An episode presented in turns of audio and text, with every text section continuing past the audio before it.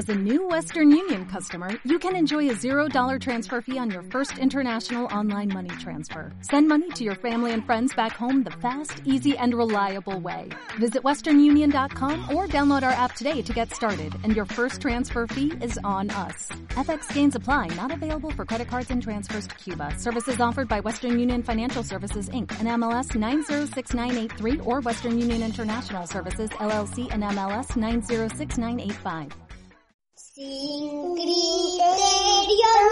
Tan, tan, tan, tan, tan, tan.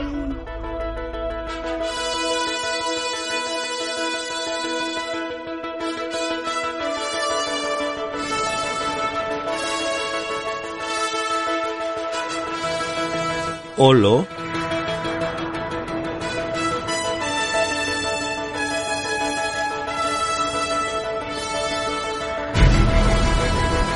Bienvenidos al podcast de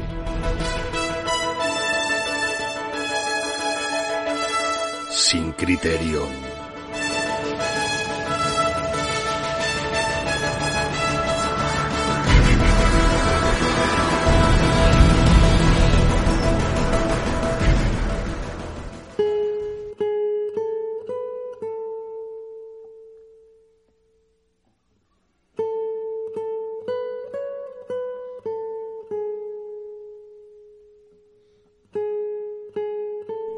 Pues debió haberse armado cuando decidió decorar su salón con mi amigo. Así es. He matado mujeres y niños. He disparado sobre cualquier cosa que tuviese vida y se moviera. Y hoy he venido a matarle a usted. Por lo que ha hecho Annette. Hola, ¿qué tal? ¿Cómo estáis? Espero que estéis todos y todas bien en estos días raros, rarunos que nos está tocando vivir. Muchas gracias Alejandro por ponerme la voz de esa gran frase de sin perdón. Es que le tengo de verdad, es compañero de trabajo y no hace más que hacerme... Tiene el momento del café que me coge tal y me hace una frasecita de tal y el net esto y sobre todo eh, le encanta, le encanta el soldado de hierro este, ¿cómo se llama? El sargento de hierro. Le encanta y le encanta y Pulp Fiction, o sea, son super fan, super fan. Y claro, pues al final tenemos que hacer los dialoguitos. No, en serio, muchas gracias Alejandro. Mm, Te quiero mucho, de verdad, te echo de menos. Necesito irnos de cervecitas ya por fin y, que me haga las frasecitas. Y sobre todo muchas gracias a tus hijas encantadoras, Marta y Greta, Greta y Marta, no sé quién de las dos es quién. Pero me han hecho sin criterio que da gusto. Gracias. Este tiempo que no pasaba por aquí, que no hablaba con vosotros, que no os soltaba mis peroratas y mis charlas y mis rayadas. Pero bueno, como estamos ahora todos confitados, pues eh, quizás sea el mejor momento para, para hacerlo. Además espero que este sea el primero de muchos podcasts que vaya a hacer junto con Miguel Sancho, que coincidí con él en el Bowl de Kubrick, aquel programa de radio que hacíamos en eh, hace ya bastante tiempo y que nos lo pasábamos también y bueno, hemos decidido que a ver si hacemos algo juntos y este puede ser el comienzo de ello. Son días raros, días extraños los que nos está tocando vivir. ¿Quién nos iba a decir a nosotros que en el año 2020 íbamos a tener una pandemia que iba a hacer que nos quedásemos todos en casa? Yo creo que esto es algo diseñado por Netflix, HBO, Amazon y Disney para que consumamos sus productos, nos hagamos las cuotas de estos canales online y estemos todos pegados a la televisión viendo películas y viendo series, que es de lo que se va a tratar este podcast. Y es que vamos a hacer algo que todavía no ha hecho nadie en el mundo de la radio, en el mundo de los podcasts, en los canales de YouTube. Sí, os vamos a recomendar películas y series para ver mientras estáis confitados. Vamos a dividir el podcast en dos segmentos diferenciados. Yo me voy a encargar de las recomendaciones de cine, de películas que podéis encontrar en plataformas como Netflix, HBO, Prime Video, Disney Plus, etcétera, etcétera, etcétera. Y algunas en la dark web. Y para ello voy a contar con la ayuda de tres amigos y amigas que nos van a dar sus particulares recomendaciones para estos días. La primera es Mariajo que nos va a hablar del cine dentro del cine, de películas en las que se hacen películas, o los que algunos llaman metacine. Nos va a recomendar tres, que en realidad son cuatro películas, que sin duda tenéis que ver. Tony, también conocido como Cartonazo FM, va a compartir con nosotros la experiencia de ver las películas de Marvel, de superhéroes, eh, desde el punto de vista de alguien que no las ha visto todas y además eh, desde un orden lógico. Y terminará la ronda de recomendaciones José María Molano, desde la cuenca minera de Asturias, que nos va a hacer un repasito de los años, desde los años 60 hasta la actualidad.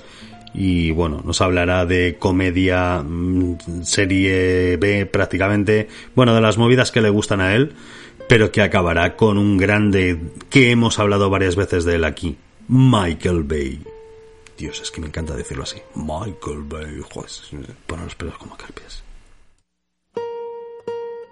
Por su parte, en el segundo segmento del podcast de hoy, Miguel Sancho nos dará recomendaciones sobre series que podemos encontrar y que podemos descubrir o retomar en este periodo. También tendrá la colaboración y ayuda de dos tuiteras buenas amigas que darán su visión por plataforma acerca de las de las recomendaciones que tienen para vosotros. Así que con los cines cerrados, con producciones paradas, con estrenos retrasados, aplausos a las 8 y tráfico de mascarillas, no perdemos más tiempo y comenzamos. Sin Criterion.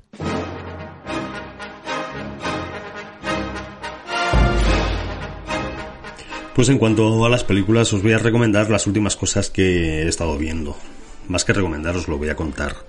Y a partir de ahí os comentaré un poco mi opinión acerca de estas películas y comienzo con Bad Boys for Life, la tercera entrega de la saga de dos policías rebeldes con Will Smith y Martin Lawrence. Eh, y esta última entrega, que además no está dirigida por, por el gran Michael Bay, aunque tiene un cameo por ahí, gracioso. Eh, la verdad es que está súper entretenida. A mí me ha sorprendido mucho. No esperaba prácticamente nada de esta película, pero al final mantiene el espíritu de la saga. Una historia que, bueno, no está mal y tal, pero yo creo que es una película que se deja ver, súper entretenida, que pasa rápido. Y que bueno, yo creo que merece la pena verla por terminar un poco la saga y con sorpresa final, ¿eh? porque parece que la saga va a continuar. La otra recomendación que os hago es Underwater, la película de Kristen Stewart. Eh, no, no cambia de cara en toda la película, lo siento.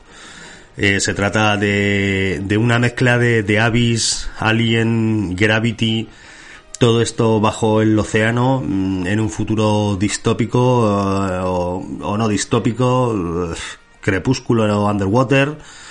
Pero bueno, es una película que no está mal. Es. Bueno, eh, se deja ver, sin más. No tiene más pretensión, pero bueno, es una película que está bastante, bastante bien hecha y solamente por ese, por ese aspecto yo creo que merece la pena verla. Otra de las películas que he visto en estos días de confinamiento es Puñales por la espalda, la nueva película de Ruin Johnson, que se aleja completamente de eso que hizo con Star Wars y con una historia original homenajeando a las eh, historias de Agatha Christie con Hercule Poirot. En este caso es un sureño eh, interpretado por Daniel Craig. Eh, nos monta una historia al estilo de Diez Negritos de quién ha cometido un asesinato, por qué todos son sospechosos pero nadie parece que lo ha sido. Bueno, es una película que está bastante interesante. Le hubiese echado en falta quizás al final, tranquilos que no voy a hacer spoiler, un girito pero, pero bueno, yo creo que está bastante interesante, bastante curiosa, un buen elenco eh, de actores y actrices y una Ana de Armas que yo creo que sorprende un poco en esta película. En Netflix podéis encontrar eh, Tyler Rake, la última película que ha estrenado la plataforma. Eh, curiosamente la película en inglés se llama Extraction y claro, su significado en español lógicamente es Tyler Rake, no tiene ningún tipo de duda. Bueno, en fin, eh, la película está dirigida por el doble de acción de Chris Hemsworth, eh, que es el protagonista también de la, de la película, y está, está producida por los hermanos Russo, eh, además basada también en, un, en una novela gráfica, creo, también eh, de, de los hermanos Russo. Una película muy entretenida, que no engaña, mm, busca acción, mm, las leches que se pegan son tremendas, eh, tiene un par de planos secuencia trucadísimos súper interesantes, eh, la historia es mm, normalita, o sea que tampoco es algo aquí que, que vayamos a tirar cohetes, pero para pasar el rato, que es de lo que se trata en estos días, es una opción bastante, bastante interesante y sorprendente. Además, eh, parece que el, el, título en español de Tyler Rake sugiere que Netflix está buscando su propio John Wick y parece ser que hay secuelas mentales en mucha gente, ¿no? Seguramente al ver la película, pero bueno, hay pro programadas secuelas para la película. Y la otra película que os voy a recomendar es eh, The Invisible Man, eh, la película de la Universal dirigida por Leigh Whannell e interpretada por Elizabeth Moss, eh, no tenía mmm, ninguna mmm, expectativa con esta película. Pero sin embargo es que está muy bien. Está súper entretenida, está muy bien actualizada. Eh, y, y, yo creo que es súper interesante poder eh, que, que, podáis echar un vistazo a la película. Recordad que esto viene a través de ese fracaso brutalísimo de los monstruos de la Universal, con el reboot de La momia, por cierto, reboot dirigido por, por el infame Alex Kurtzman, ya hablaremos de él, que, es que como lo encuentro por la calle le, le, le, le machaco la cabeza, eh, que querían hacer el reboot de todos los monstruos, el hombre invisible, el hombre lobo, eh, Jake y la Mr. Hyde, que por cierto era Russell Crowe, eh, bueno, en fin, estaba hasta por ahí el Javier Bardem, no recuerdo ya de qué papel hacía, creo que va a ser el hombre invisible precisamente. En fin, o Johnny Depp, o sea, bueno, de locura, ¿vale? Eh, aquí los únicos monstruos que valen de la Universal, aparte de los originales, es Van Helsing.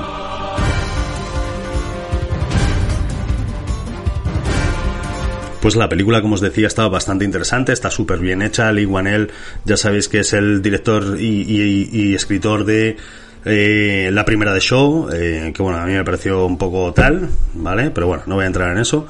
Eh, sin embargo, la película de Upgrade, si no la habéis visto, mmm, deberíais verla porque está fenomenal. Y voy con otra recomendación que la podéis encontrar en Amazon Prime Video. Se trata de Booksmart. No sé cómo la titularon aquí en español, eh, perdonadme, super empollonas o algo así, o las empollonas, no sé qué leches. Es una película que a mí me sorprendió muchísimo y me lo pasé fenomenal viéndola, pero fenomenal. Y os la recomiendo porque es espectacular. Es la historia de, de, de dos colegialas, por decirlo así. Bueno, es la, la versión feminista de Super Salidos. Insisto, ¿eh? me parece que está súper bien hecha, súper bien contada y la dirige Olivia Wilde. De verdad, a mí me sorprendió mucho, me encantó, me reí muchísimo y os la recomiendo encarecidamente. Y luego, bueno, lógicamente también he visto cosas que no me han gustado. Más que no gustarme, eh, me, me arranqué al final a ver la de Midsommar de Ari Aster con mi amada Florence Pugh. En fin, eh, sea, es que es retorcida. O sea, la película es retorcida completamente. Mm, eh, pasan cosas, pues por. No, no, no, no sé, o sea, es todo como que muy bizarro, retorcido. Eh, terrible, no sé. Yo, yo estoy por hacer una colecta para, para pagarle el psicólogo a Ari Aster, así que el director también de Heredity, Heredity, porque yo creo que este tío mmm, no es muy, muy bien de la cabeza, creo que no, no anda. Hola. Y para todos aquellos que en Twitter me habéis dicho varias veces que 20 minutos o 30, bueno, 20 minutos no, no es suficiente como para juzgar una película, como me ha pasado con Once Upon a Time in Hollywood, de la última de, de Quentin Tarantino. Os tengo que decir, ¿vale? Os he escuchado, os leo, os escucho. Y os tengo que decir que le di otra oportunidad, la tercera, ¿vale? Y me vi 10 minutos más. Lógicamente me tuve que poner Midway, porque es que es infumable. Claro que Midway también es infumable, pero la diferencia de Midway, o sea, el, el puto gran Roland Emmerich, sí, el puto gran Roland Emmerich, consigue que su película me la vea entera. Madre mía.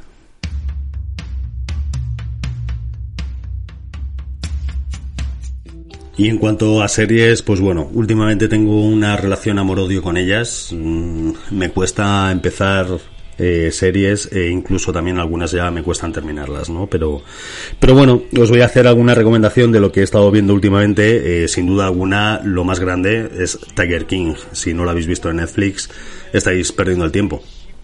No recuerdo una serie docu, docuserie, como la llaman, no recuerdo una docuserie tan retorcida, tan disparatada, tan bizarra como Tiger King. Es que cada capítulo supera al anterior en, en tema de giros, de guion, o sea, es algo... mm, o sea, disparatado. Y el tema es que es real. O sea, estos personajes existen de real. La historia es real. En fin, tenéis, uf, tenéis que verla, de verdad. Me recomendaron durante mucho tiempo Community y por fin está en Netflix también. Es una serie que tiene ya pues, tranquilamente sus 12, 13 años. eh, pero es una serie que es brutalísima. Son capítulos de 20 minutos, comedia. eh, y además es la serie eh, que lanza un poco a la fama a los hermanos Russo y sobre todo a Dan Harmon, que es el 50% de Rick and Morty.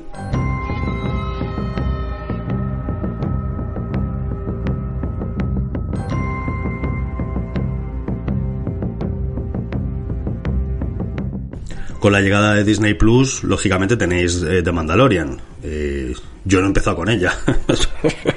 bueno, es broma. No, eh, The Mandalorian es. en Star Wars es realmente de lo mejor que se ha hecho últimamente y no solamente tenéis The Mandalorian para poder verla, sino que además tenéis para mí lo que ha sido una de las mejores series basadas en el mundo de Star Wars y que ha compensado un poco últimas estas últimas películas que se han estrenado en cine, que es Rebels. Por favor, tenéis que verla. Y también tirando de nostalgia, eh, me he vuelto a poner con una maravilla de serie, una joya, Farscape. Eh, sin dudar alguna, sin duda alguna, es una de las grandes series que he visto yo en mi vida. Eh, con muñequitos de Jim Henson, eh, o sea, de verdad, mm, si tenéis la oportunidad de, de- de ver Farscape, no la perdáis, no la perdáis porque me parece que es una maravilla de capítulos, de situaciones, de guiones, de diálogos, etcétera, de imaginación sobre todo. Y también una no recomendación. ¿Por qué decía que Alex Kurman es un grandísimo hijo? Porque tenéis en Amazon Prime Video la serie de Picard. ¿Cómo definirla? Eh, a ver, Alex Kurman y Akiva Goldsman. Sois unos grandísimos hijos de la de lo que sea porque lo que habéis hecho con Star, con Star Trek, ya con las películas eh, y con Discovery y sobre todo con Picard, no tiene perdón de Dios. O sea, ojalá ardáis en el infierno.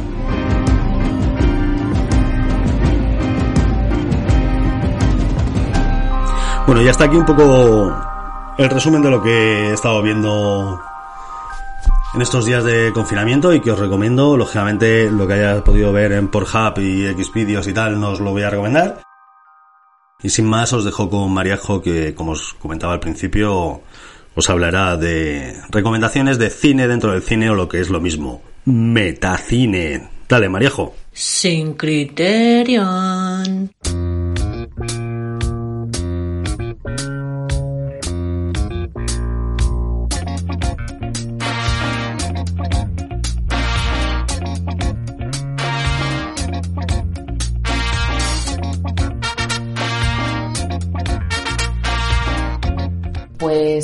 Yo vengo a recomendar tres películas que son tres películas que hablan sobre películas, sobre el rodaje de películas, que es algo que me parece súper interesante.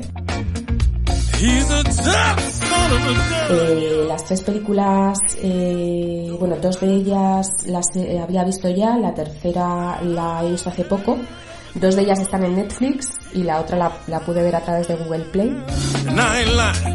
La primera es Mi nombre es Dolemite. En Mi nombre es Dolemite el protagonista es Eddie Murphy. Aparecen también ah, actores como, mm, bueno, aparece Wesley Snipes también. Es una película del año 2020 y habla sobre la historia del cómico Rudy Ray Moore. Rudy Ray Moore es un cómico que los eh, raperos se consideran el padrino del rap porque eh, bueno, este hombre eh, creó un personaje que es porque se hizo popular que se llamaba Dolemite y este personaje es un tipo muy estrafalario, viste así con colores muy chillones, con trajes muy pintones, lleva siempre un bastón y tiene una forma de hablar muy peculiar. Habla con muchos tacos, con mucho contenido sexual y habla rimando y tiene una forma como mucho ritmo a la hora de, de contar eh, sus historias, una especie de monologuista pero que cuenta las cosas rimando.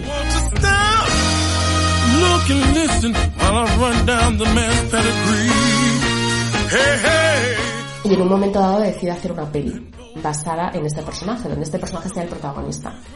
Sobre todo decide hacer una peli porque eh, la película en concreto está basada en los años 70, que es cuando eh, tiene éxito este hombre, cuando se da a conocer, eh, pues no había películas mm, dirigidas al público negro.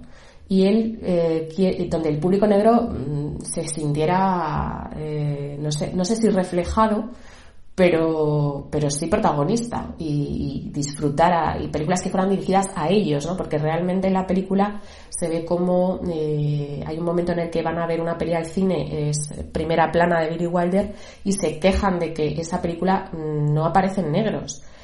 Eh, entonces me parece muy interesante ese punto de vista, ¿no? Cómo alguien decide hacer una película de negros y para negros y donde los negros sean los que monen y los guays donde los blancos además están supeditados a hacer papeles muy secundarios y además papeles que no molan nada, ¿no? Papeles de, pues de, básicamente de, gente como, como, como dice un personaje también que aparece en la película, de gente que jode a negros, básicamente, ¿no? O sea, eh, que es un poco lo que sucede también eh, en general, ¿no? Pero bueno, eso ya es otro asunto. Em, entonces me parece una, una peli muy interesante en esa, ese punto de vista, ¿no? De, del el cine desde el punto de vista de los negros. Y además un cine que no tiene que ver con una reivindicación social, sino simplemente con el mero entretenimiento. Él quiere hacer una película simplemente para entretener. Lo interesante también es que él no tiene ni idea de hacer la película, no tiene ni idea del cine. Y entonces esto es una parte muy divertida, ¿no? Porque él, aunque no tiene ni idea, quiere hacer su película y la hace realmente. O sea, consigue los medios, consigue el equipo, consigue el local y consigue hacer su película y consigue hacer una película que tiene éxito y que es una película simplemente de entretenimiento, que no pretende nada más. No pretende ser una película que busque mejoras sociales, que luche por los derechos de los negros. No, es simplemente una película en la que eh, está, está diseñada, está, está creada para que los negros eh, se sientan identificados con lo que están viendo en el cine, que es algo que no pasaba. Y eso me parece muy interesante.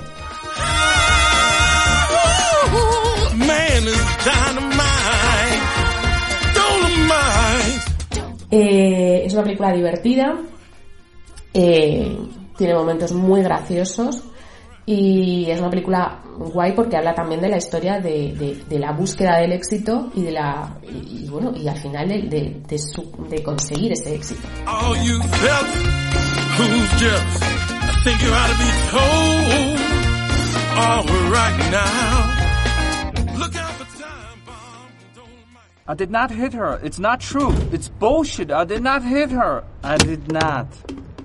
Oh, hi Mark. Otra película que habla de esto es The Disaster Artist, que habla, es una película de James Franco del año 2017 que protagoniza James Franco y Dave Franco, su hermano.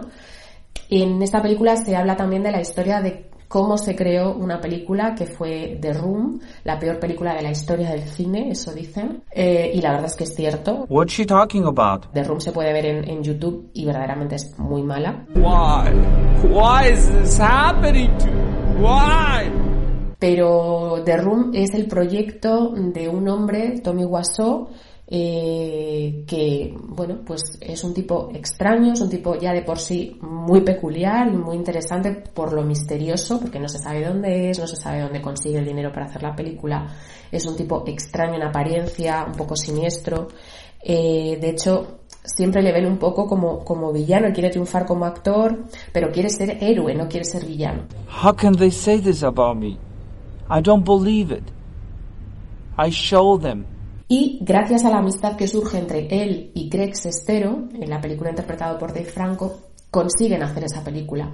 Y consiguen hacer esa película igualmente sin tener ni idea de hacer cine. you must be kidding, aren't you? Y consiguen el equipo, consiguen el, el equipo técnico, equipo de trabajo, eh, consiguen los actores, y Tommy Wiseau es el ideador de, ideador perdón, de toda la película. Es decir, él hace el guion, él es el productor, él es el director, él es el actor principal. What's bothering you, Mark? Eh, la película que él pretende que sea un gran drama americano al final resulta ser una película absolutamente delirante y la gente se descojona literalmente en el estreno, o así aparece por lo menos en la película. Y él al final, bueno, pues ese sueño no es el que le esperaba, pero realmente ha conseguido triunfar, que es lo que importa. You're right, it tastes good. Eh, y realmente la película sigue teniendo mucho éxito y, y sigue gustando mucho, la verdad. Eh, muchísima gente la muchísima gente la, la, la, ve como una película de culto y la disfruta y se sigue proyectando hoy en día. Y Greg Sestero y él parece ser que siguen teniendo relación y haciendo proyectos juntos. Anything for my princess. Eh, son dos películas que me han parecido bastante parecidas, o sea, creo que tienen muchas similitudes y, y me ha parecido muy interesante. Desde luego, cuando vi Dolomite me vino a la mente Disaster Artist al momento. You know what they say, love is blind. One, two, three, hit it.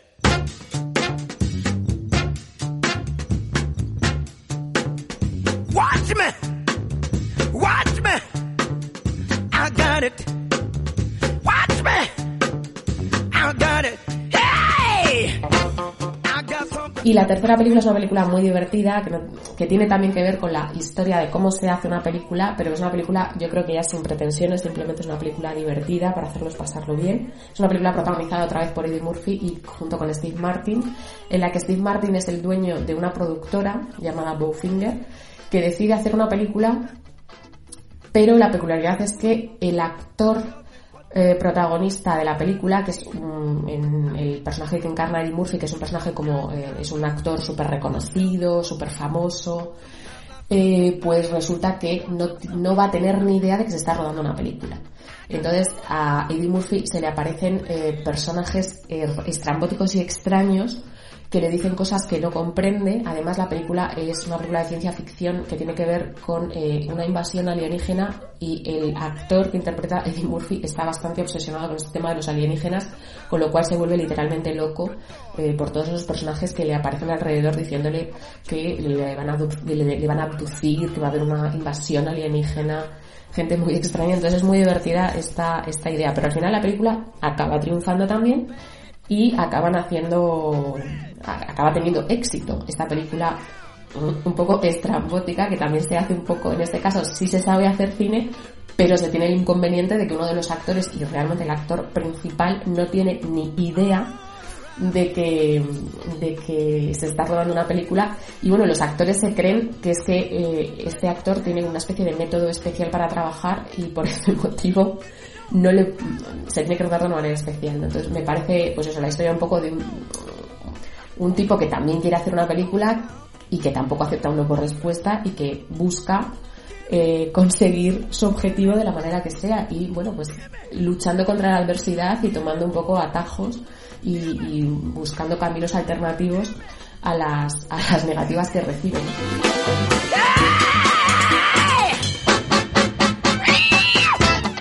Entonces, las tres películas me parecen que son películas que hablan de, de perseverancia, de lucha eh, por nuestros sueños, de consecución del éxito y de que a veces las cosas no salen como nos esperamos, pero eso no quiere decir que no salgan bien. Disfrutad del tiempo que nos queda en casa y tiempo vais a tener para ver estas y muchas más pelis.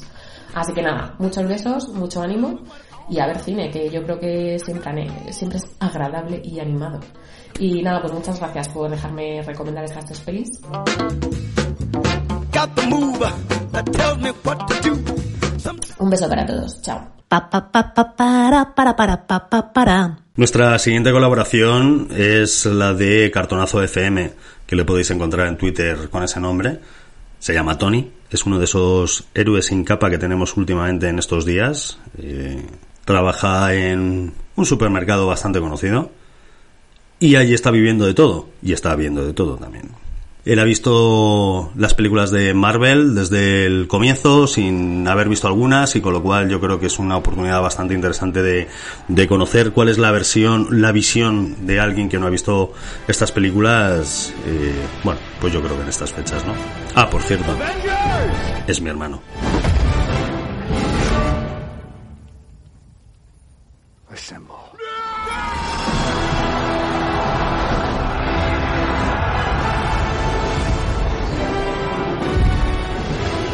Muy buenas seres confinados en casa, porque estáis en casa, ¿no?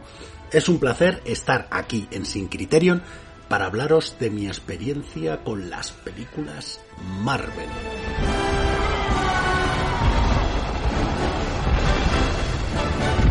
Después de pasarme en Netflix, eh, he matado al monstruo final, me he pasado todas las pantallas, he visto todas las series turcas, pues el aburrimiento llegó a mi vida y entonces decidí recuperar una serie de películas que en su momento no me atrajeron lo suficiente y no había visto, que son las películas de Marvel y para ello pues consulté a mi gran amigo Google para tener un orden pues mm, relativamente lógico para ver estas películas. Encontré uno en la página de la revista Fotogramas, que os lo recomiendo a todos, Google, orden de las películas de Marvel, lo encontráis, el de fotogramas, creo que está la segunda opción. Y bueno, pues aquí nos dan un orden para ver las películas, pero no es el orden cronológico de estreno, sino es un orden que facilita entender lo que va sucediendo en las siguientes y tal. Porque además las películas Marvel tienen una, una maravilla que yo creo que se inventó en El Príncipe de Zamunda, que es la escena después de créditos. Y de hecho tienen dos normalmente, que es la escena después de los créditos, eh, no sé, yo no me sé la palabra técnica o cómo se llamará esto, pero son los créditos que viene con ilustración, con eh, dibujos, con fotos, con tal, y luego ya los créditos en que vienen todo, al final, al final del todo, te viene otra escena. Ventaja de verlo en casa, porque no hay que estar en el cine hasta el final, hasta ver el- la última escena, sino que lo puedo echar para adelante. Ventajitas de estar en casa y no en el cine. Y bueno, pues la verdad es que eh, lo he visto de otra forma, porque yo en su momento renegué un poco de estas películas por ver que tenían falto de guion de calidad, los actores, bueno, pues eh, mu- mucha imagen pero poca actuación, etcétera. Pero bueno, la verdad es que me ha parecido un producto muy disfrutable, eh, pues ahora en cuarentena, porque te dan mucha acción, mucha diversión y sobre todo que son muchísimas y son muchas horas que de media la calidad es eh, tirando alta. Hay algunas cosas peores, eh, no quiero decir ningún nombre, Thor, y eh, pues hay otras cosas que dan una calidad maravillosa como Guardianes de la Galaxia, que me ha sorprendido la calidad de las dos películas que hay.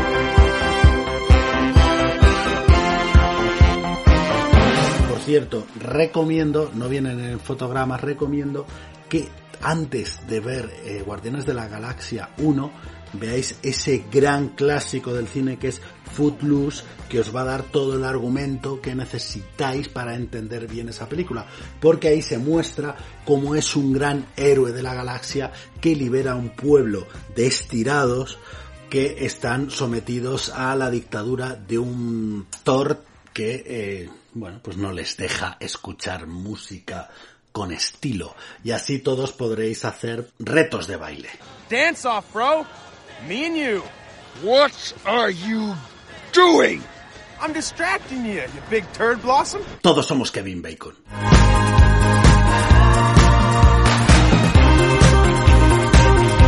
Y nada, como conclusión deciros que ahora que estamos en confinamiento, pues podéis dedicar el tiempo a tonterías como estudiar, eh, limpiar la casa, mm, ordenar el armario, pero no, no, no os lo recomiendo para nada. Lo que os recomiendo es que le echéis horas a toda la saga Marvel, eh, que está ahora mismo disponible sobre todo en Disney Plus, y así podáis eh, dedicar productivamente esas horas de cuarentena a cosas que os van a aportar sentido a la vida y sobre todo heroísmo, chicos, heroísmo.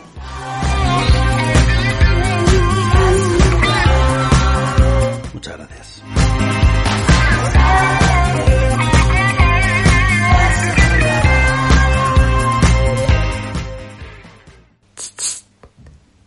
Sin.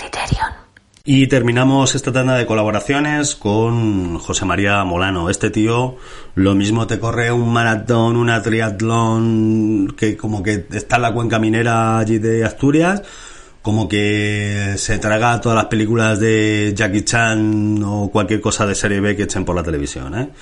Atentos a sus recomendaciones. La primera de ellas, bah, un peliculón que además mm, me han dado ganas después de escucharle de, de volver a verla.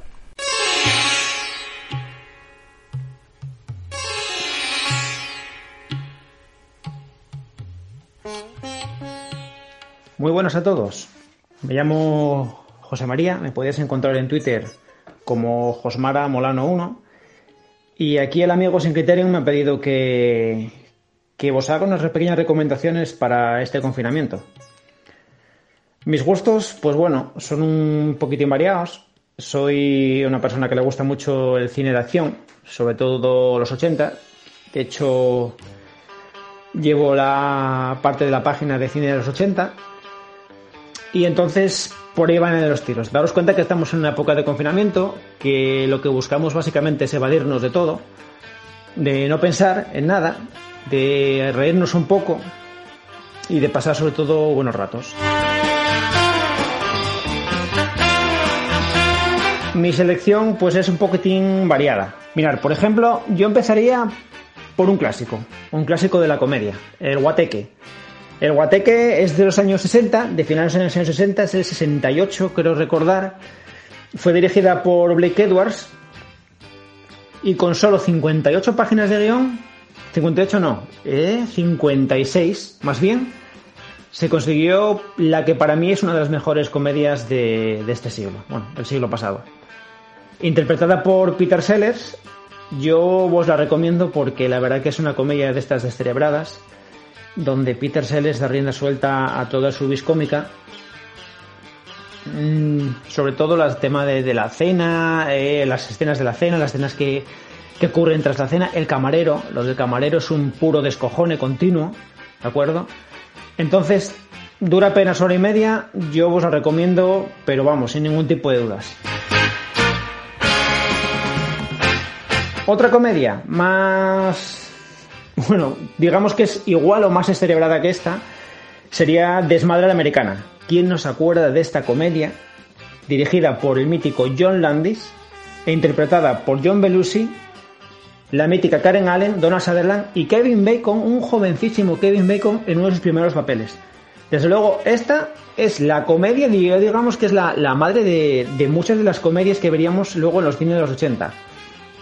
¿Por qué? Porque es totalmente descerebrada, es, si vos acordáis, para quien no la haya visto, bueno, yo sí, eh, para quien no la haya visto, es una comedia que se celebra en, ocurre en un campus universitario americano y es como vemos la, lo que existe en la fraternidad, digamos una batente de fraternidades.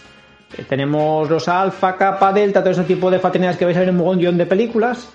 Pues aquí tenemos lo que son los, digamos, la, la más descerebrada de todas las fraternidades que es a la que pertenece John Belushi y que para mí ha sido una siempre de una de las mejores comedias que, que, que he podido ver en el cine.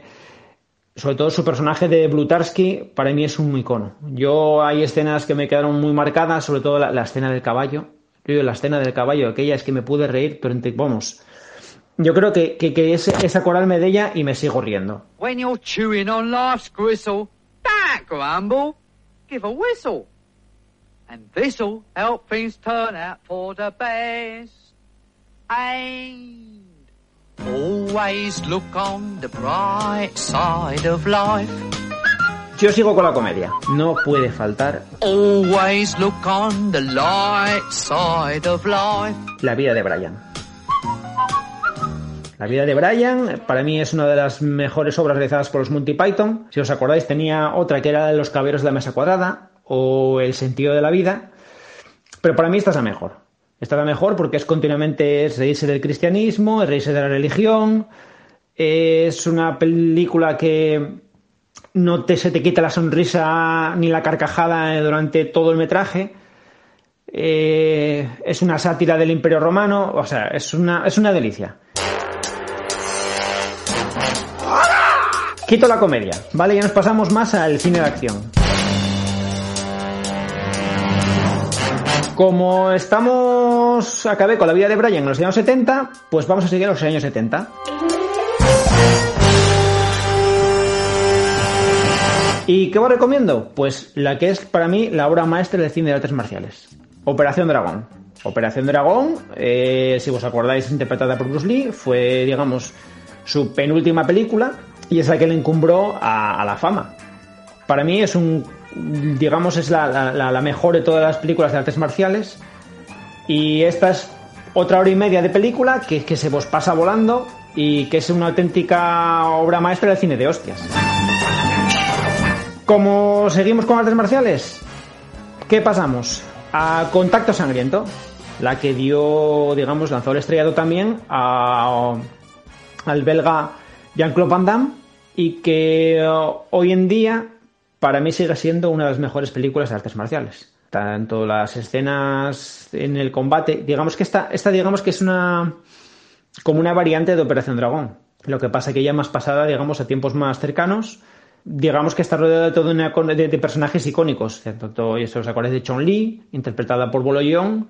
Bolo Yeung, que también participaba en Operación Dragón, que también recibía sus tolinas por parte de, Bruce Lee, y aquí recibe sus tolinas por parte de Jean-Claude Van Damme.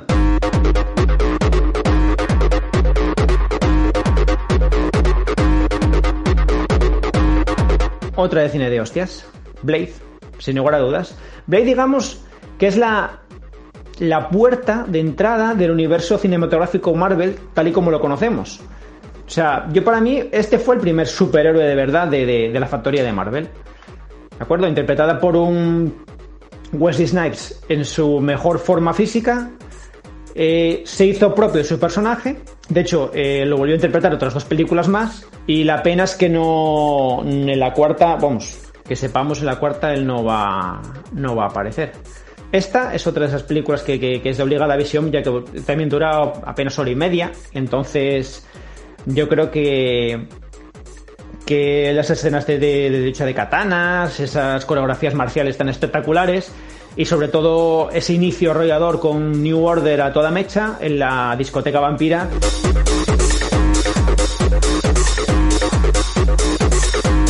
Vamos, es de obligada visión.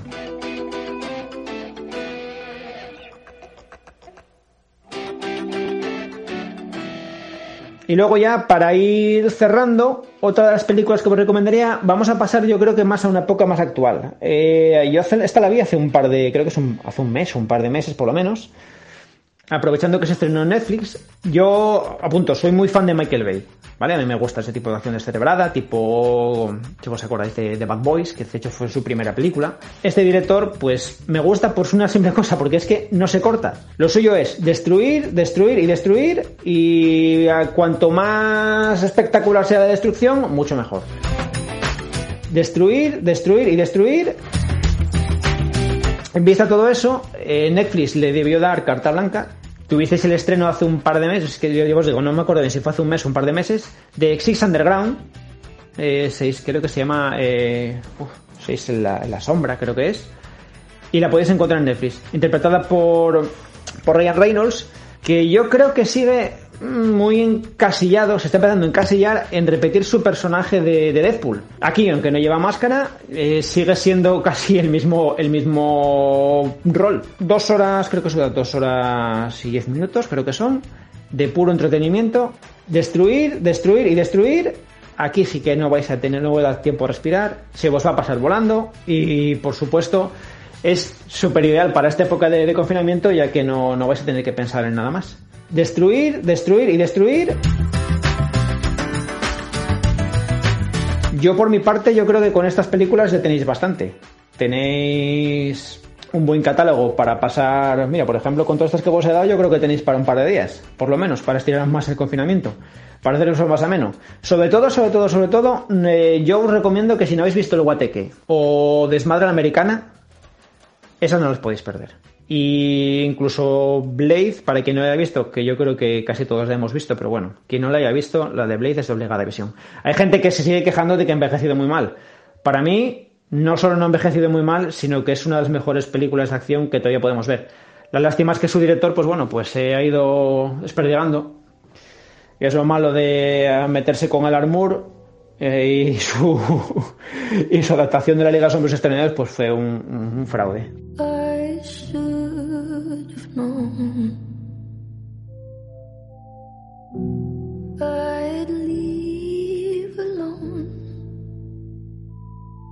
Pero a lo que vamos, yo creo que con estas recomendaciones tenéis para aguantar un par de días y solo desearos que tengáis paciencia, que estamos en una época difícil y oscura, pero que vamos a ir todos adelante y que estoy seguro de que dentro de poco podremos disfrutar de multitud de estrenos, todos estos estrenos que se nos han ido cancelando, bien para mí sobre todo muy doloroso el de No Time to Die, Eh, yo soy muy fanático de James Bond y a mí eso me ha matado, pero bueno, eh, en noviembre seguro que lo veremos todos en el cine, la Viuda Negra también se ha sido retrasada, la vamos a volver a ver en el cine, yo creo que esto en, en nada se va a acabar, ¿De acuerdo? Así que mucha fuerza, mucha paciencia, que es lo que nos toca tener ahora todos. Y chicos, chicas, eh, seguir disfrutando del cine, de las series, todo lo que podáis, porque es lo que nos. Es lo que nos va a ayudar a superar todo este trance. ¿De acuerdo? Venga, un abrazo, chavales.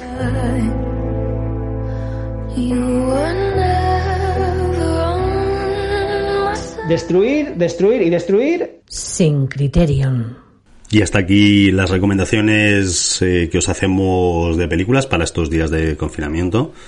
Eh, yo le cedo el testigo ahora a Miguel Sancho, que se encargará de recomendaros series. Ya os digo, yo con las series estoy con una relación de amor-odio bastante importante. Así que, Miguel, cuando quieras, te toca.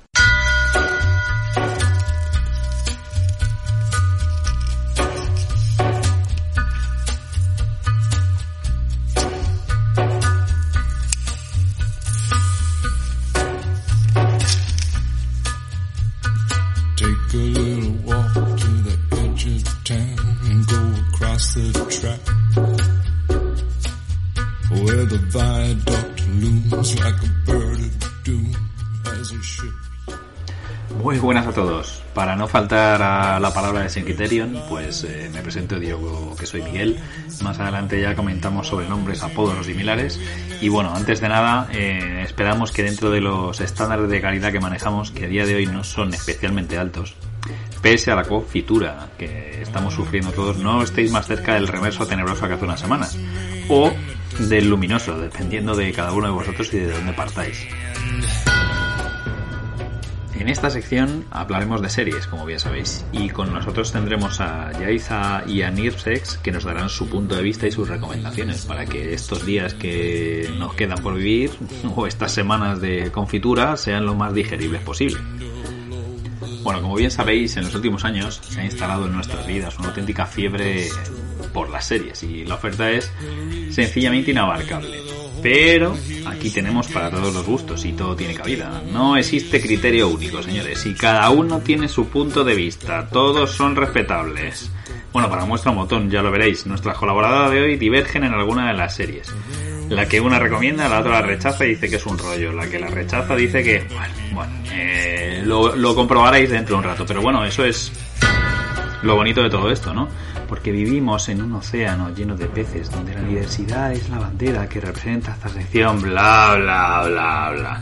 Pero vamos, que si se quieren pegar, pues está en su derecho. Y nosotros lo único que vamos a hacer es vender entradas para la pelea y sacar tajada con este tema, que hay mucho ERTE y la cosa está muy achuchada. Así que ya sabéis, poderoso caballero don dinero. You don't have no self-respect. You feel like an insect. Well, don't you worry, buddy, cause here he comes through the.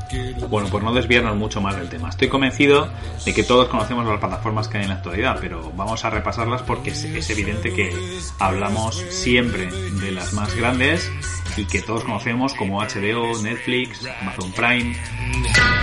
Eh, ahora también hace unas semanas Disney Plus, Apple TV, Movistar Series y quizás los más alternativos puedan llegar a tener en cuenta Filming. Eh, igualmente es obvio que quizás algunos no sepáis que en España hay más oferta, aunque en muchos casos con menos peso específico y menos catálogo y con menos series de las que lo están petando. Aquí os menciono algunas para que si queréis bichear o curiosear, pues eh, lo tengáis un poco más sencillo. Un poco más adelante igual, pues podemos repasar su catálogo, aunque ya os digo que no es demasi- demasiado extenso. Tenemos eh, también Sky TV, tenemos Rakuten TV, Stars Play, YouTube Premium, que como tal ya no existe, pero tiene todavía series que se pueden ver de forma gratuita, antiguamente era de pago, ahora solo es la plataforma musical, y Acon TV, que es una plataforma de, de series principalmente inglesas, que ha aterrizado en España hace relativamente poco tiempo y que prácticamente no tiene ningún tipo de campaña de marketing y es una es un poco desconocida para el gran público.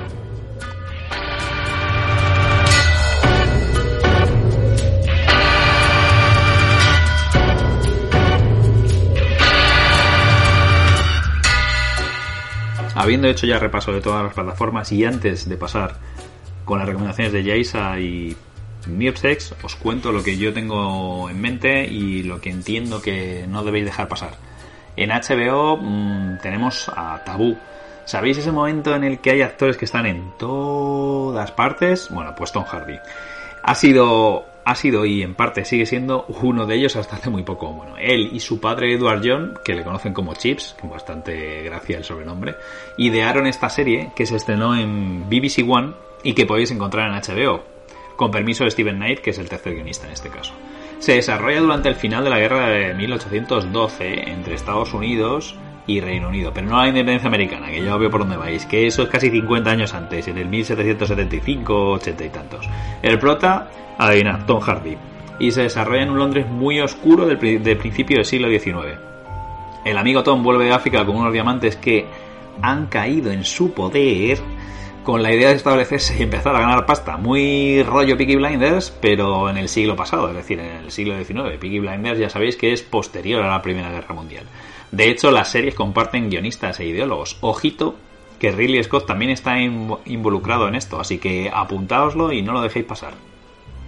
Además es fácil, ¿eh? Solo es una temporada, está pendiente de sacar una segunda, pero Tom Hardy va hasta arriba de curro y no ha encontrado el momento. Eh, no se ve ni con su padre en Navidad como para ponerse a idear la continuación de la serie. Son ocho episodios y la verdad es que tiene bastante chicha y muy interesante.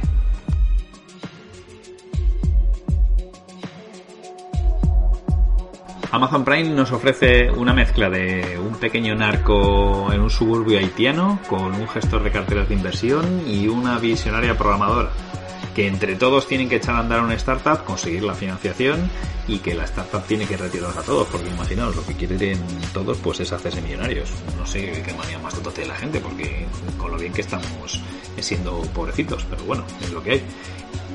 La serie, al contrario que podemos ver en Silicon Valley o Halt and Catch Fire, se centra menos en el aspecto tecnológico y más en lo que tienen que hacer los protagonistas para conseguir que no les tumben la startup y conseguir la financiación, que es la parte que realmente eh, les interesa. Eh, el reparto es bastante desconocido, por lo menos aquí en España, salvando a Martin Freeman, otro que está hasta en la sopa, y a Ron Perlman que aparece en la segunda temporada. Eh, tiene un buen guion y un argumento curioso cuanto menos. De fácil digestión, tres temporadas de 10 episodios.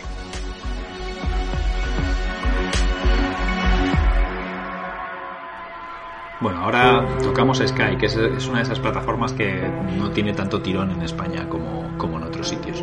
Eh, Sky nos ofrece una serie que se llama Gomorra. Creo que poco se puede contar de esta serie que no se ha hecho ya. Ya no de la propia serie, sino del, del universo eh, italiano en este caso. Hay un libro de Roberto Saviano en el cual se basa, también una película que es de 2008 y al final lo único que faltaba era esto, una serie. la serie se empezó a grabar en 2014 y son cuatro temporadas con 12 episodios por temporada.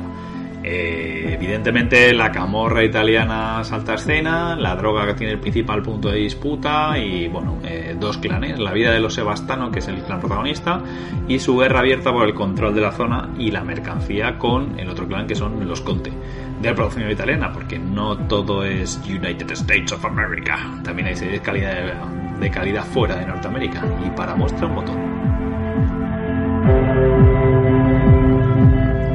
Idea de no pisotear eh, las recomendaciones de mis amigas, eh, me pongo el jersey del abuelo Cebolleta y toco esta parte que es clásicas series de ayer, de hoy y de siempre.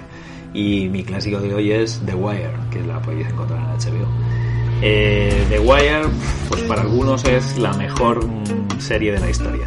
Eh, ya sabéis que como todo su punto de vista. No es, no es precisamente la serie que mejor ha envejecido porque, es curioso cómo habla de novedad el uso de los móviles por parte de camellos y drogotas, pero que claro, no podemos olvidar que la serie se empezó a grabar en 2002 y son cinco temporadas de 10 episodios, con lo cual es muy curioso ver cómo va evolucionando el mundo tecnológico a la vez que va evolucionando la serie. Son 18 añitos desde que se inició la grabación de esto, con lo cual hay bastante diferencia.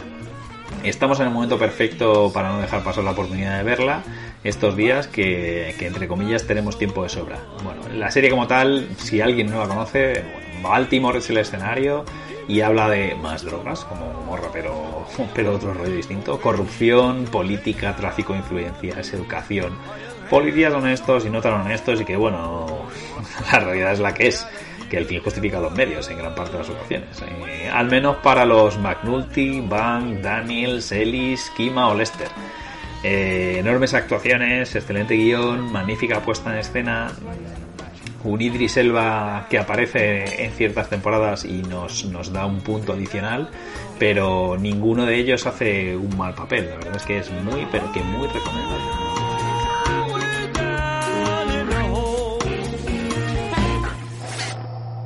Y por último, Nirpsex en un ratito se desplayará con esto como buena hater que es a veces, y yo solo hablaré de una aquí, y en este caso tratamos de las antiseries. Decía Napoleón que hay ladrones a los que no se castiga, pero que roban lo más premiado, el tiempo. Pues la idea de esto es esa, no perdéis ni un solo minuto de vuestro tiempo, porque ya lo hemos perdido otros, y con ganas de pegarnos un tiro en la cabeza en vez de esta purria de series.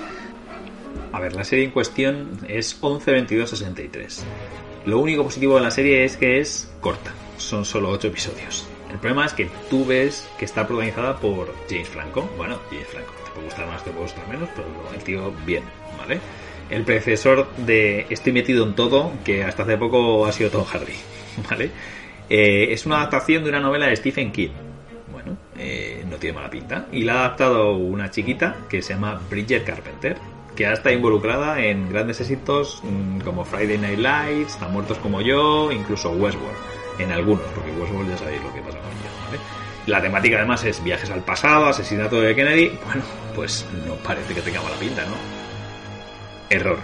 Sencillamente infumable. Al principio no tiene mal ritmo y la cosa es con un poquito de ilusión, pero de repente, desconozco si la novela es así también, porque no la he leído. Y la verdad es que después de ver la serie, Stephen, has perdido un lector, ya te lo puedo asegurar, o sea, no pienso leerlo. Eh, de repente metemos una historia de amor y hace que todo el resto pase a segundo plano. El evitar o el favorecer el asesinato de Kennedy, lo que sucede, la vuelta al pasado, nada, fuera. Y entonces la sensación que tienes es que te han estafado. Te dan ganas de matar a Jane Franco, a la señora Carpenter y a falta de un par de episodios te dan ganas de dejarlo. Lo que pasa es que como son ocho dices, bueno, pues eh, me pongo a leer algo o a mirar algo en la tablet mientras va sonando en la televisión y por lo menos eh, la acabo de ver por si acaso en algún momento repunta. Sencillamente lamentable.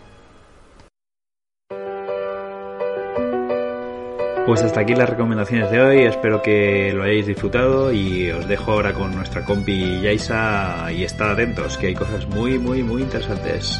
Chao.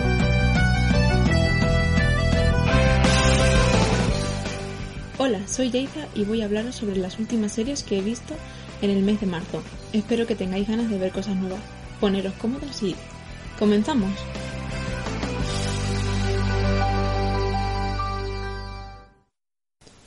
La primera es una comedia bastante conocida por todos, Brooklyn Nine-Nine. Basada en una comisaría de policía, con personajes muy diferentes entre sí, deben resolver todo tipo de crímenes. El humor siempre está presente, con referencias tan dispares como La jungla de cristal o los Backstreet Boys. Al final se les acaba cogiendo cariño a todos. Si lo que buscas son unas risas que te ayuden a desconectar, esta es tu serie. Puedes verla en Netflix hasta la temporada 5, aunque en Estados Unidos van por las 7.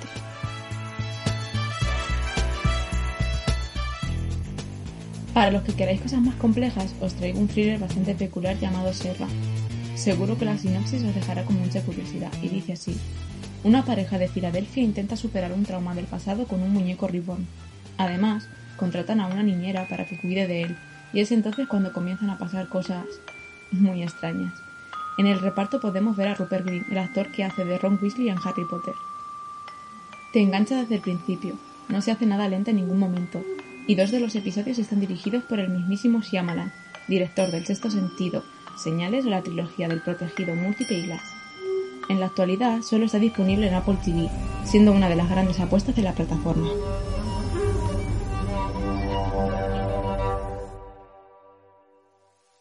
Si en realidad te interesan más los dramas de adolescentes o buscas algo más ligero, te recomiendo Rétame, una serie muy cortita de Netflix en el que dos animadoras quieren participar en una competición estatal, pero justo llega una nueva entrenadora al instituto. No es nada más y nada menos que una de las mejores cheerleaders del país, que, con mano dura, intentará que sus sueños se hagan realidad. Un momento, ¿he dicho ya que no todo es de color de rosa y que hay peleas, sexo y hasta un crimen que resolver? Seguro que ahora sí he captado tu atención. De momento solo hay una temporada, aunque por cómo termina, estoy segura de que la renovarán. ¿Listos para más piruetas? Hablando de dramas, seguro que lo tuyo no son los problemas de instituto, que prefieres más los hechos históricos, pues entonces déjame decirte que deberías ver Outlander. Mucha gente piensa que solo es la típica aventura romántica para mujeres que, como Mark Simpson en su novela, necesitan amoríos. ¡Qué error! Outlander está basada en dos realidades muy distintas. Por un lado tenemos los hechos ocurridos en la Segunda Guerra Mundial, donde Claire ayudaba a los heridos, y por otra parte lo sucedido en la Escocia del siglo XVIII, donde ella aparecerá tras visitar un lugar mágico. Se exploran temas diversos como la brujería, el machismo, los viajes en el tiempo o el paso de la medicina tradicional a la moderna. Obviamente también tiene su dosis de batalla, pues estamos hablando de la rebelión jacobita. Actualmente estoy viendo la quinta temporada y tengo que decir que no ha flojeado en ningún momento. La trama se irá moviendo tanto por el tiempo como por otros países y nuevos personajes seguro que te cautivarán. Puedes verla hasta la tercera temporada en Netflix y completa en Movistar Plus. Espera, déjame adivinar. Nada de lo que te he dicho antes te ha llamado la atención. Bien, pues prepárate porque seguro que prefieres más la fantasía. Genial, déjame hablarte de Amazing Stories, o Historias Increíbles en castellano, remake de la serie homónima de los 80, y en este caso la producción recae en las manos del gran Steven Spielberg, y los guionistas son los mismos que hicieron Perdidos o Eras una vez. ¿Quieres saber más, verdad? Pues bien, en este caso son cinco historias independientes entre sí. Tratan temas como los viajes en el tiempo, el amor, los sueños, lo paranormal y hasta el mundo de los cómics. Incluso tienen representación afroamericana y del colectivo LGTB. Me parece de lo más completo que se ha emitido en este 2020. Es otra de las grandes apuestas de Apple TV y se nota ya que en todos los episodios hay tecnología de la manzana más famosa.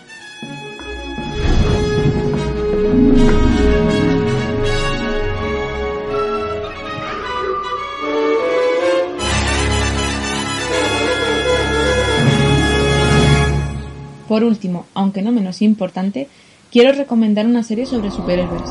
¿Qué digo? Sobre los héroes más famosos del universo. Sí, exacto, hablo de los Vengadores. En Disney Plus tenéis las cinco temporadas de Avengers Assemble, la serie de animación creada por Stan Lee, emitida tras el tirón que tuvo la película de los Vengadores en 2012.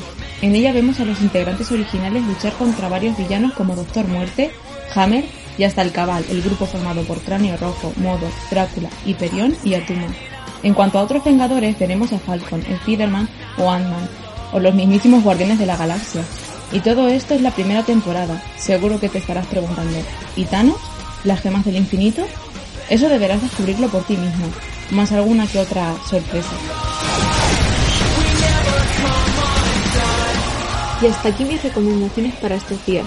Si tienes alguna duda o quieres saber más, Puedes encontrarme en Twitter como ninde barra baja black o cinefila en.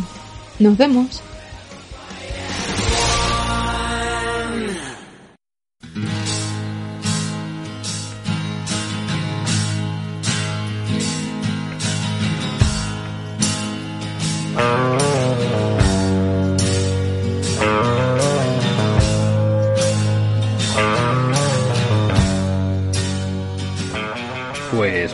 Gracias, Esa. Y dicho esto, Nirgex, eh, tu turno. A ver con qué nos alegras el día hoy.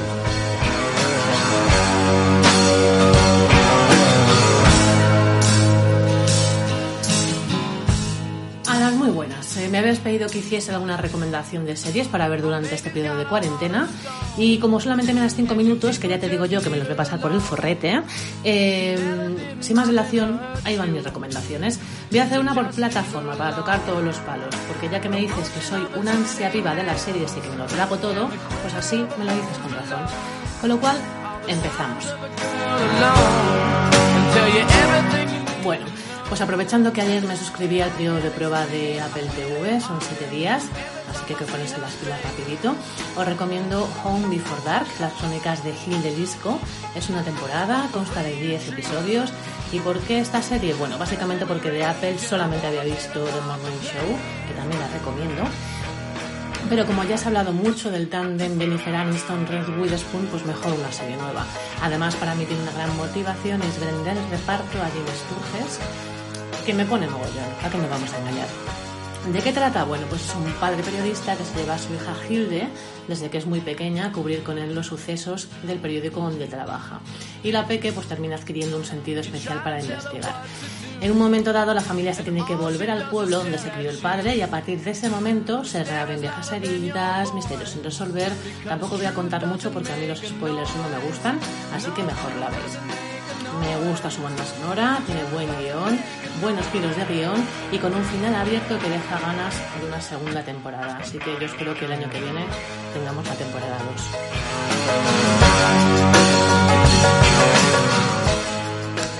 Continuamos. Netflix. De esta plataforma os voy a recomendar un Orthodox. Eh, la elección de esta serie fue un poco aleatoria, de esto que estás en casa y dices, ¿y ahora qué cojones veo? Porque claro, ya te has visto todo, ¿qué veo? Bueno, pues me llamó la atención su imagen de portada, bastante potentilla, y que fuese una adaptación de la autobiografía de Deborah Feldman y de su vida en una comunidad ultraortodoxa en Nueva York. Y debo decir que me ha gustado bastante. Quizás el final es un pelín flojete, pero por lo demás bastante bien. Sobre todo resalto la interpretación de Shira Haas, que es la protagonista, que tiene una mirada que no le hace falta abrir la boca para transmitirte lo que le dé la gana. Eh, miniserie, cuatro capítulos, de una hora más o menos cada uno. Mm, el final está un poco ahí que no sé si habrá segunda temporada o no, pero bueno, si no lo hay, tampoco pasa nada.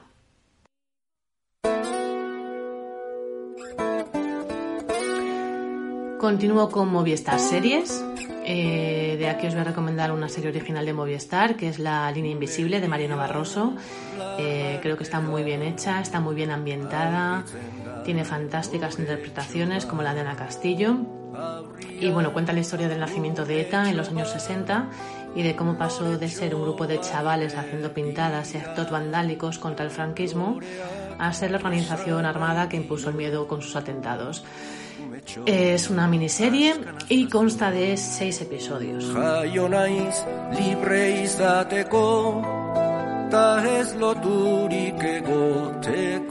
Continuamos con HBO. Os voy a recomendar Killing Eve, aprovechando que la tercera temporada está a puntito de salir. Está basada en las novelas de Luke Jennings y trata eh, sobre la relación entre Eve, que es un agente del MI5, y Delanel, que es una asesina a sueldo. No tengo muy claro todavía qué tipo de relación tienen estas dos, si es de amor, de odio, te voy a matar, no, ahora te mato yo. Así que como no lo tienen muy claro, yo estoy ahí a la espera de ver qué es lo que pasa. Me gusta la banda sonora, el guion, aunque debo decir que seguramente antes del estreno de la tercera temporada me la vea otra vez, porque me dio la sensación de que la segunda era un pelín más flojilla que la primera.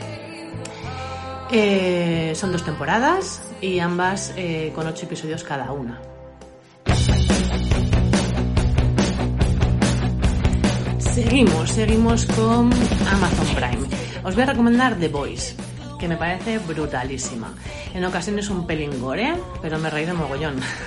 Es una serie de antihéroes, todo muy loco, efectos especiales bastante bien hechos. Y de aquí me pone brutilla un poquito Cal Urban, que es más conocido como Dr. McCoy para los trekkies. Tiene buena banda sonora y el final está bastante abierto para una segunda temporada. Son ocho episodios y bueno, ahí lo dejo. Continúo con Disney Plus. Bueno, de aquí me voy a quedar sin duda con The Mandalorian.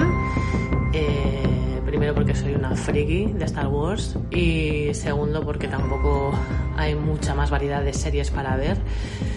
Eh, después de despedir la saga de, de Star Wars, pues te quedas con un poquito de, de ganas, ¿no? De más imperio, más rebeldes, más chihuahua, aunque aquí no esté.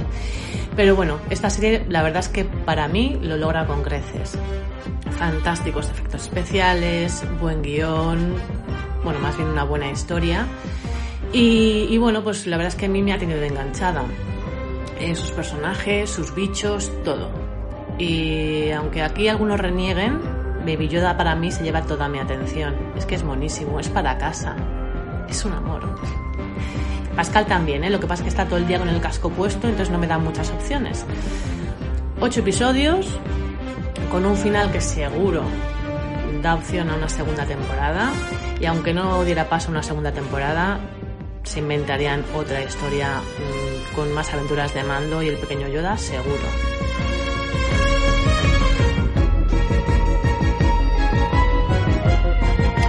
Continúo, continúo con Filming. De esta plataforma os voy a recomendar Halt and Catch Fire.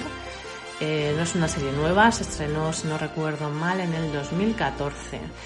Eh, no me engancha a nivel de otras series, pero sí que reconozco que es bastante buena.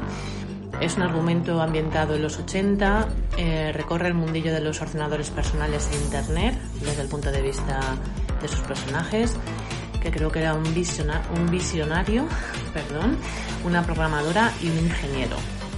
Tampoco os puedo contar mucho más porque voy por la primera temporada, son cuatro y cada una tiene diez episodios.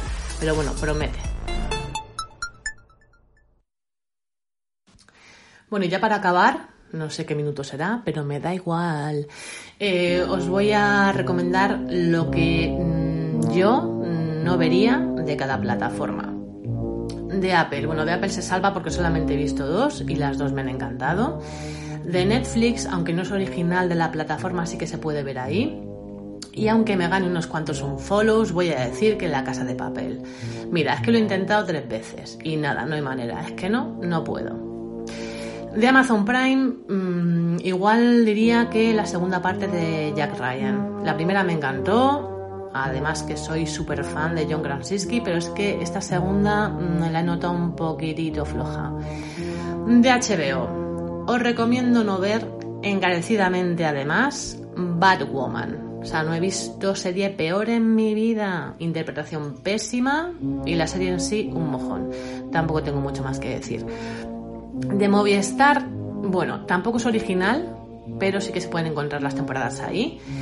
Y aunque seguro que con esta no recomendación también me gano algún dedo corazón, debo decir que Outlander. Que sí, que el tipo está muy bueno, que todo el día descamisado, que si te empotro, no me empotro, ahora sudo, ahora no, pero es que, chico, a mi plin. De Disney Plus.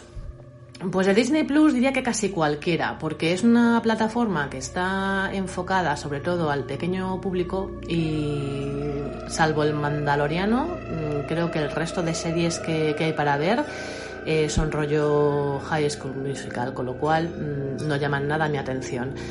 Si hay alguna que a mí se me ha escapado, por favor decídmelo. Y bueno, de filming tampoco sabría que no recomendaros porque es una plataforma que uso cuando me da la vena alternativa y salvo Hulk and Fire no he visto nada más. Así que nada, hasta aquí hemos llegado.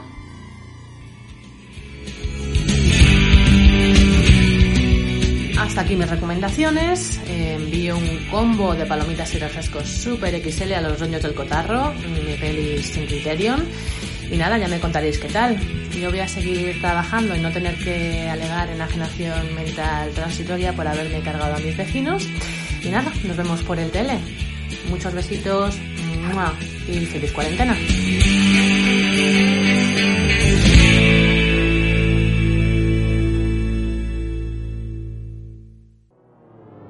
Bienvenidos a la sección de los sonidos de...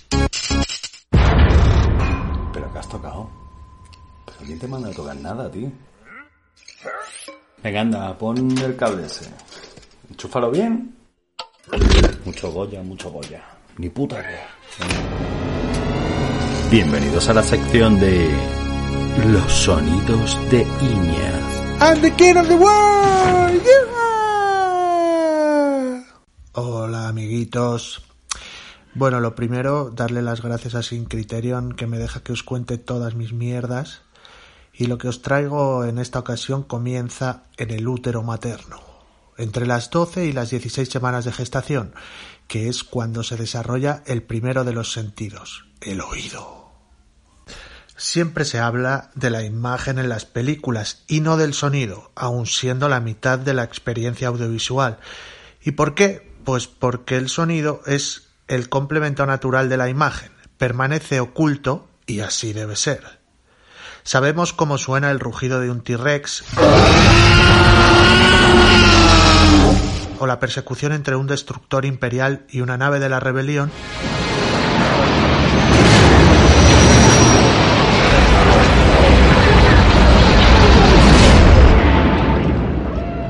aunque nunca antes lo hayamos escuchado porque es así como debe sonar. Y si todo esto que os acabo de contar no os ha parecido la chapa del siglo, os recomiendo ver y escuchar Making Waves, un interesantísimo documental sobre todos los procesos del sonido cinematográfico. Empezando en 1877, año en el que Edison inventa el fonógrafo para capturar los primeros sonidos, pasando por el más popular de los grabadores portátiles, el Nagra, hasta los métodos actuales de edición basados en software como Pro Tools. El documental, premiado en el Festival de Cannes, muestra los cambios de la industria parándose en las fechas más señaladas del sector. El estreno de El cantor de jazz en 1927, que fue la primera película con sonido sincrónico con la imagen, Mammy, Mammy, the sunshine the sunshine's wet, o el gran cambio que supuso en 1976 el estreno de Ha nacido una estrella, producida por Barbara Streisand, la cual introdujo el sonido estéreo en las salas de cine. Love soft as an easy chair. Love fresh as the morning Hasta entonces, films como Lo que el viento se llevó de 1939 o El padrino de 1972 sonaban en mono en las salas, tan solo un altavoz detrás de la pantalla. Making Waves cuenta con entrevistas a directores como Steven Spielberg, George Lucas, Christopher Nolan, Ang Lee, Robert Redford, David Lynch, Barbara Streisand o Sofía Coppola, y de profesionales del sonido como Gary Rydstrom, Walter Murch o Ben Bart. Y desgraciadamente solo está disponible para su compra en Amazon.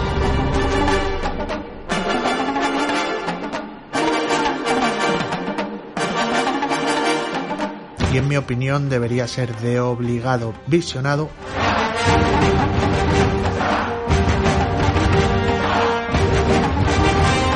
por ley.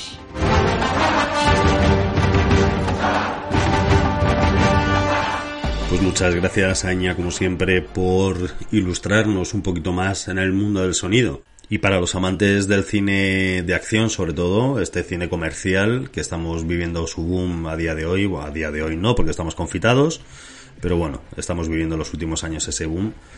Eh, tanto la imagen y la definición y la resolución es importante como la definición también del sonido.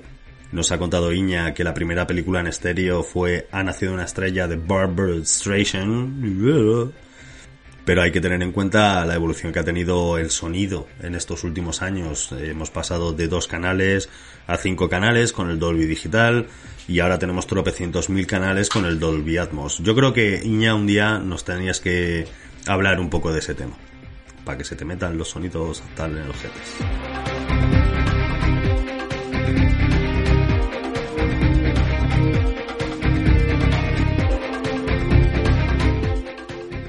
Como siempre aprendemos mucho, yo por lo menos aprendo mucho con esta sección, con los sonidos de Iña, aunque el muy cabrón me ha hecho meter una canción de Barbara Streisand, cosa que en la vida pensaba que iba a hacer en uno de los podcasts.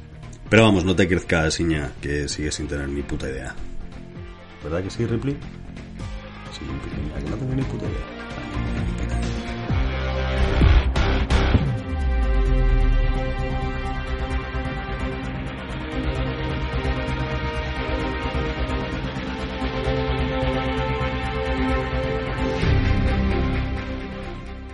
Sin. Bueno, pues hasta aquí llega nuestro podcast de hoy. Mm, Creo que ha sido un podcast entretenido en el que tenéis bastantes recomendaciones para ver en estos días. Así que mm, esperemos que nos veamos o nos escuchemos dentro de poco. Queremos, tanto Miguel y yo, comenzar a hacer podcasts más regulares, que no pase un año hasta que nos escuchemos de nuevo. Así que mientras estáis confitados, solamente os deseo que estéis lo mejor posible y que sobre todo sigáis todas las cosas, recomendaciones, películas, series, noticias que vayan saliendo y en breve, muy en breve, de nuevo nos veremos en los cines. Hasta la siguiente. Nos cuesta estar muy solos. Buscar.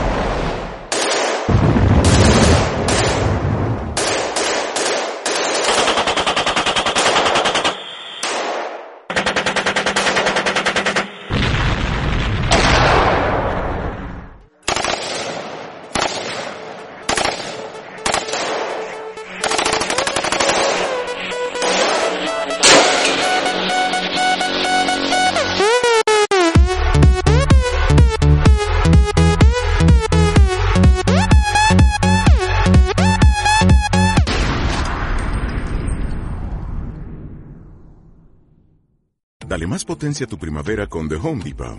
Obtén una potencia similar a la de la gasolina para podar, recortar y soplar con el sistema OnePlus de 18 voltios de Ryobi desde solo 89 dólares. Potencia para podar un tercio de un acre con una carga. Potencia para recortar el césped que dura hasta dos horas. Y fuerza de soplado de 110 millas por hora. Todo con una batería intercambiable. Llévate el sistema inalámbrico OnePlus de 18 voltios de Ryobi. Solo en The Home Depot. Haces más. Logras más.